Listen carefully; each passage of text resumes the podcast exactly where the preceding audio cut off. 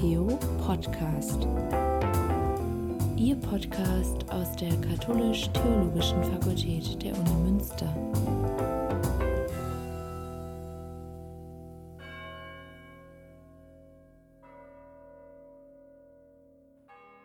Dr. André Burke war Koordinator für Berufsperspektiven im Netzwerkbüro Theologie und Beruf.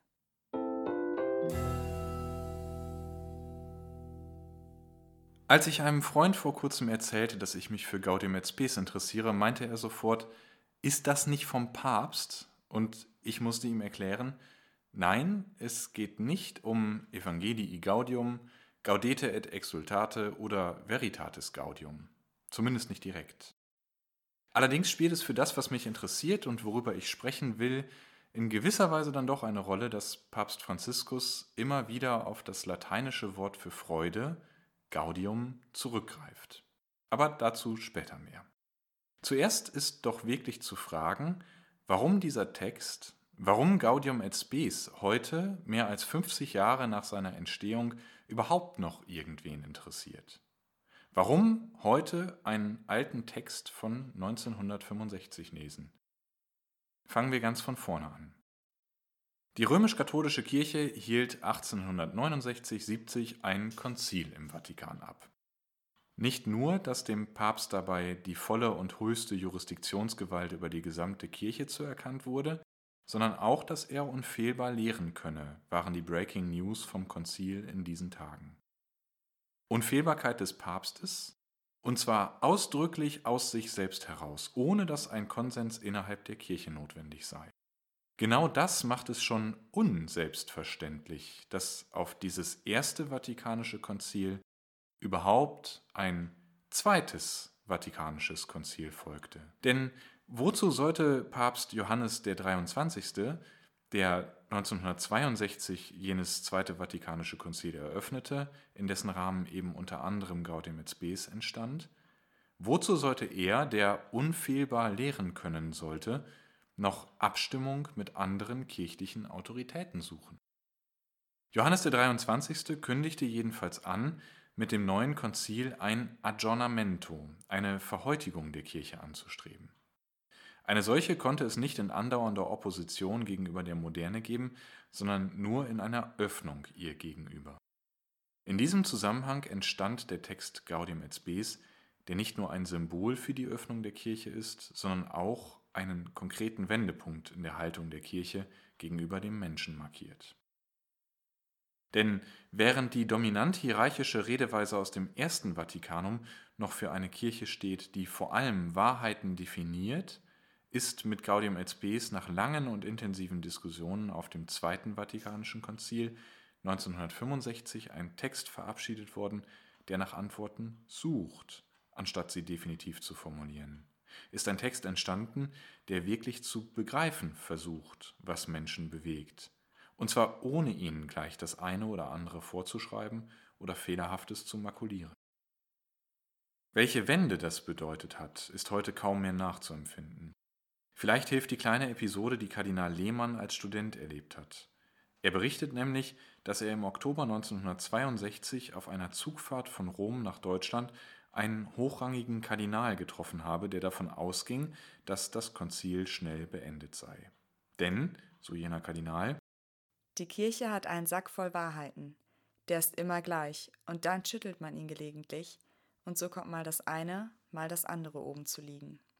Die Kirche hat einen Sack voll Wahrheiten, der ist immer gleich, und dann schüttelt man ihn gelegentlich, und so kommt mal das eine, mal das andere oben zu liegen. Was für ein Gegensatz zu dem, was in Gaudium et Spes später nach drei Jahren Konzil zu lesen ist. Man kann mit Fug und Recht behaupten, mit Gaudium et Spes ist ein Text entstanden, der die Kirche verändert hat oder zumindest verändert haben sollte.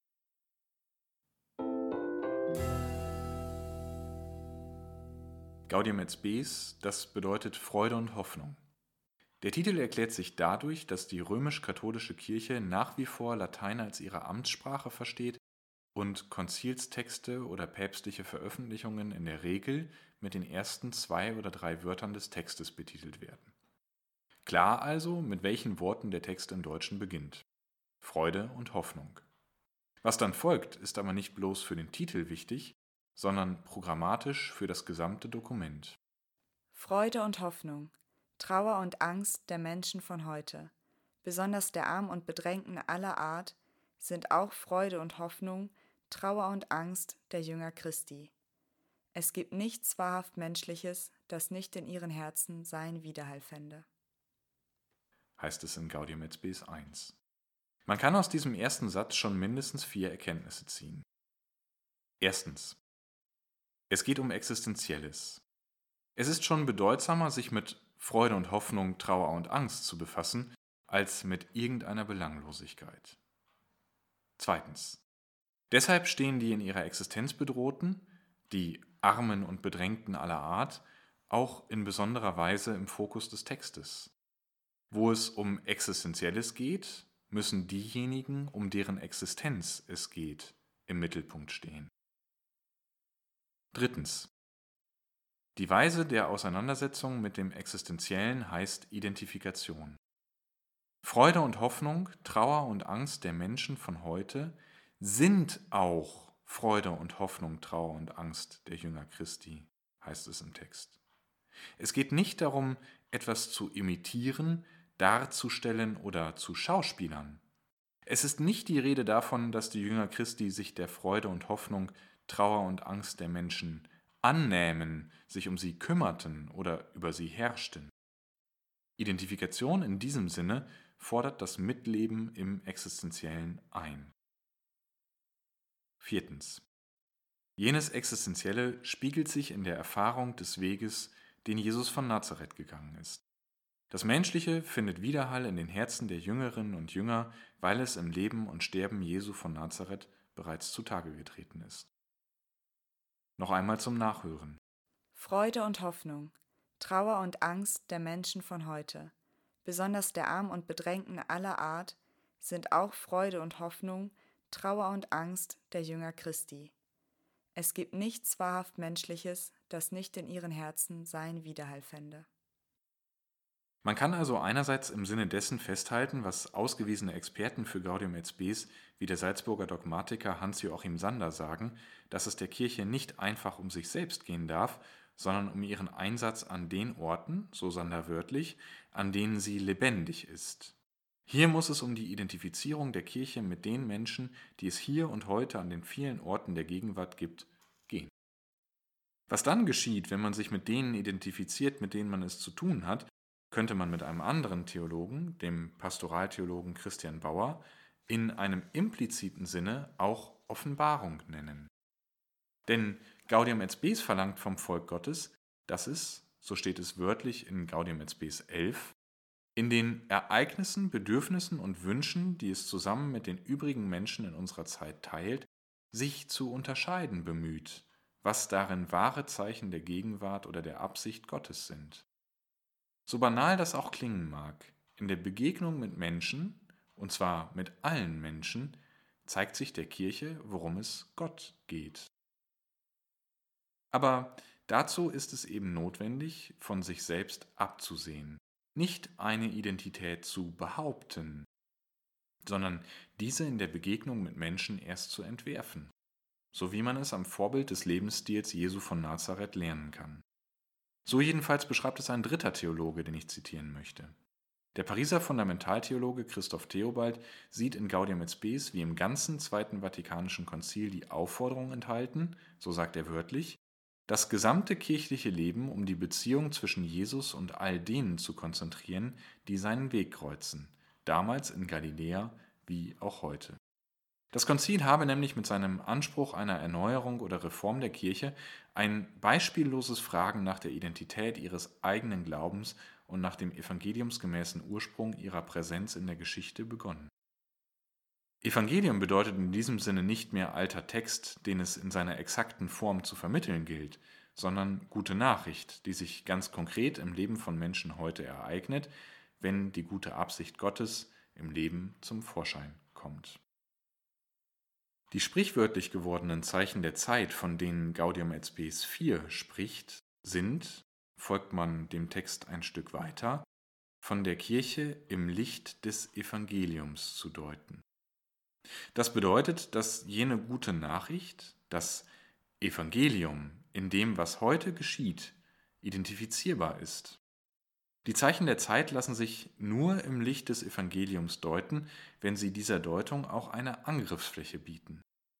Das bedeutet, es ist damit zu rechnen, dass die Gegenwart evangelische Ereignisse birgt, das heißt Momente, in denen frohe Botschaft aufgeht. Bedingung dafür ist jedoch eine Art Positionswechsel der Kirche, der auf eine Erläuterung aus Gaudium et Spes selbst zurückzuführen ist. Es gilt also, die Welt, in der wir leben, ihre Erwartungen, Bestrebungen und ihren oft dramatischen Charakter zu erfassen und zu verstehen, formuliert Gaudium et Spes 4.